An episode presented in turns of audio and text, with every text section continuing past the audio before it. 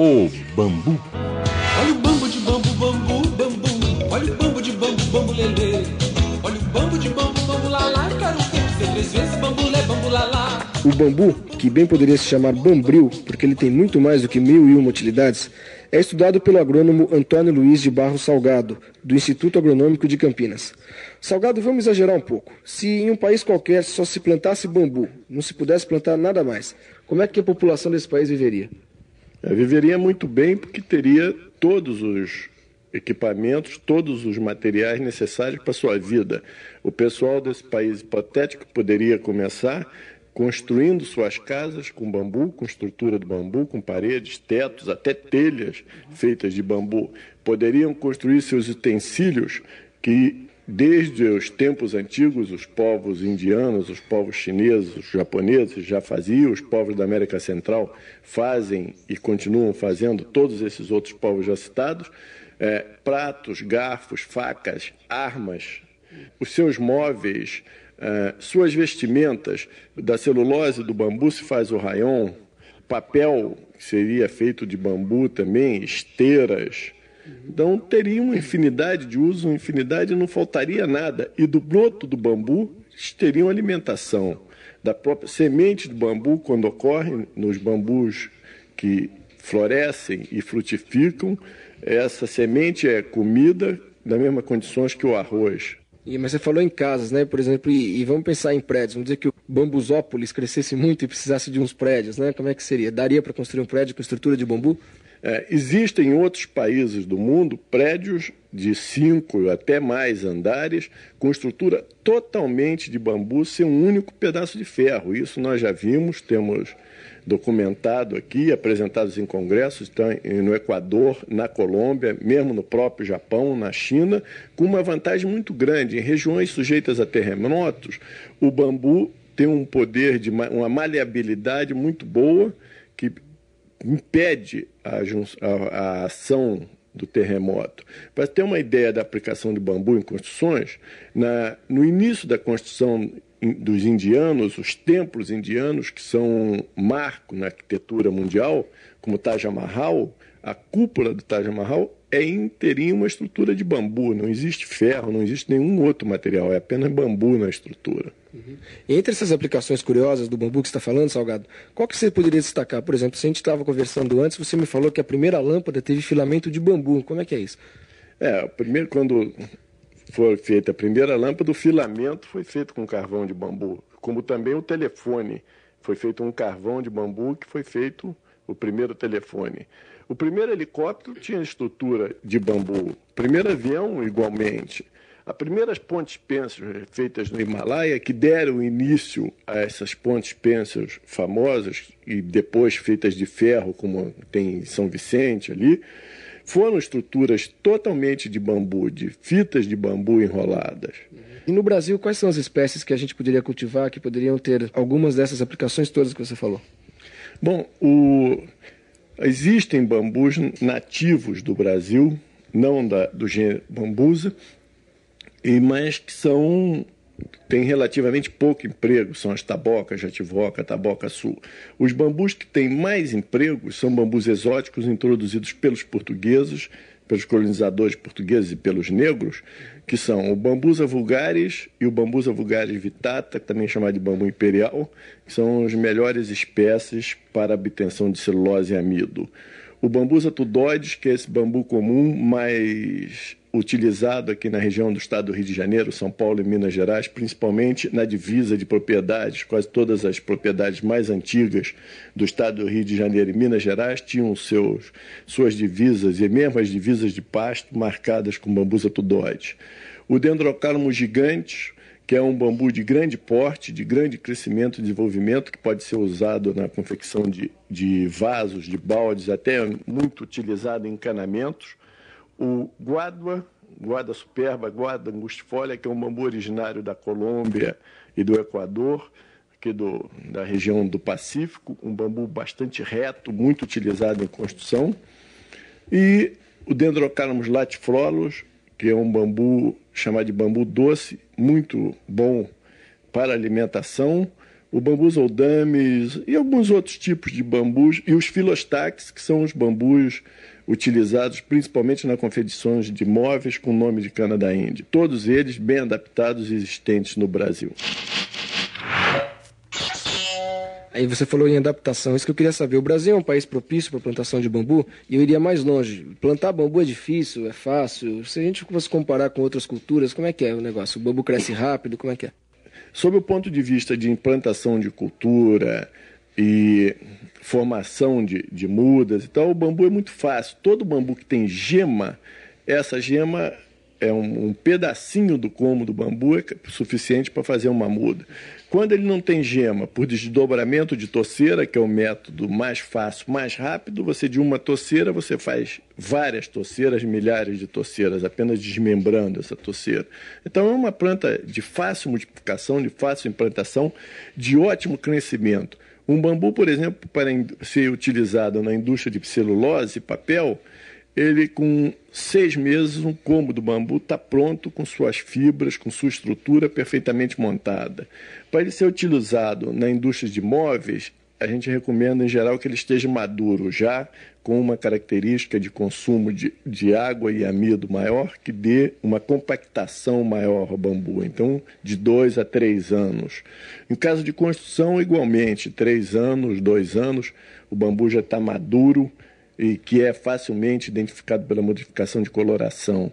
Então não tem problema, é uma planta realmente de fácil adaptação, de fácil implantação é, e de difícil eliminação. Tá legal. Aliás, foi bom você falar, inclusive, na produção de celulose. É, é possível se fabricar mesmo papel a partir de bambu? E quais vantagens ou desvantagens esse papel apresentaria em relação ao papel que é produzido normalmente a partir de pinos e eucaliptos? Bom, o primeiro tipo de papel. O primeiro livro do mundo foi feito com uma estrutura de bambu. Aliás, não foi feito um papel, foi feito uma estrutura de bambu, foi feito o primeiro livro do mundo. Depois os chineses começaram a fazer papel de bambu. A indústria de celulose evoluiu para a Europa, onde haviam florestas de coníferas e não havia bambu. Na Europa não existe, existe muito pouco bambu. É, então, a tecnologia toda de celulose foi desenvolvida em cima de, de, Pinheiros, praticamente. Né? E a, a parte de fabricação de papel de bambu foi deixada de lado, depois, com vários, há alguns anos, voltou com grande intensidade. O bambu é uma planta que apresenta fibras longas, superiores à do eucalipto em comprimento e semelhantes à do pinus. Então é um papel excelente de característica de grande resistência, tração e rasgo. Então, todo papel é, que precisa ter característica de tração e rasgo precisa ser fabricado com fibra longa. E, logicamente, o bambu se presta a essa característica. Uhum. E o, o processo de fabricação é difícil, a tecnologia é mais complicada? Como é que anda isso? Não, toda tecnologia, você mudando a matéria-prima, muda em alguma coisa a tecnologia. O bambu tem uma porcentagem em torno de 60% de celulose, em média, 50 e poucos a 60. E tem uma porcentagem grande de amido e açúcar que não existe em, em tão grande quantidade nas madeiras. Então, isso prejudica um pouco uma ser um processo de industrial de, obtenção de celulose e papel. Mas a tecnologia já tem sido evoluída. Esse trabalho que você citou da obtenção nossa de celulose e papel já é continuação e desenvolvimento de pesquisas realizadas anos anteriores, quando no, inicialmente a gente pensava em fazer celulose de bambu independente de etanol de bambu e etanol de bambu independente de celulose. Hoje em dia a gente passa por um processo evolutivo muito grande de produção conjunta de celulose e etanol, porque a gente passa por um processo de tecnificação onde a gente elimina é, antes de entrar na parte de cozimento de digestores de obtenção de celulose, a parte amorfa do bambu, que seria o amido, o açúcar, a gelinina, melhorando as condições de fabricação de celulose. Então, é uma coisa que está em evolução, poderíamos até dizer, está com uma obtenção de celulose há uns 20 anos atrás, e que só tem evoluído, vai continuar evoluindo, sombra de dúvida alguma, o bambu vai ser a fibra longa do papel nos próximos anos. E tem também a vantagem de que o bambu cresce muito mais rápido do que eucalipto, né, professor?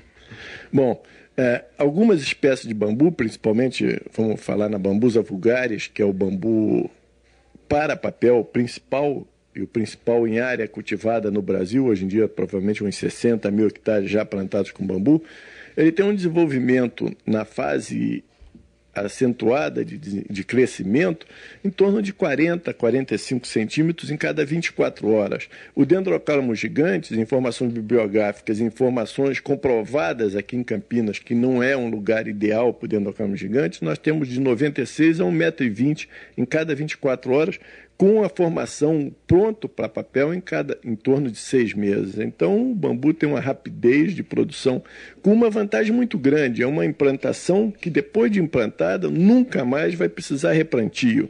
Nós temos aqui na Fazenda Santa Elisa bambu plantado há mais de 100 anos, que é explorado continuamente para cortar, para fazer é, esteio para culturas como tomate e tal, em perfeitas condições de produção. Bom, então vamos falar um pouco agora do caso do etanol, né? Porque o Brasil hoje, muita gente fala que virou um imenso canavial, né? Só se planta cana para produzir álcool e o bambu também pode produzir álcool. Qual que é o processo de produção do álcool a partir do bambu? E ele é viável? A gente pode pensar então eventualmente num pró-bambu ao invés do pró-álcool que se fez com a cana? Ah, hoje em dia o problema energético do Brasil, ao nosso ver, mudou bastante. A gente já tem uma uma excesso de produção de etanol. Realmente, nós começamos o trabalho de etanol de bambu quando a crise energética estava no auge e pensava-se em transformar todo o bambu em, em álcool. Né? Hoje em dia a gente já pensa diferente. A parte nobre do bambu é a celulose. Então, nós estamos trabalhando esse último trabalho que nós apresentamos. A gente pensa e procura obter a celulose e do resíduo da produção de celulose obter o etanol. O resíduo seria a parte amorfa do bambu, onde está o amido, onde está o açúcar, que são matérias que apenas prejudicam a produção de celulose. Então, a gente, em processos físicos e mesmo químicos, é, a gente extrai esse material antes, entrando uma celulose mais pura no processo de fabricação de papel. E a produção de álcool é, é boa, é suficiente para você, Nossa. por exemplo, gerar, é, para você movimentar quantos carros, por exemplo?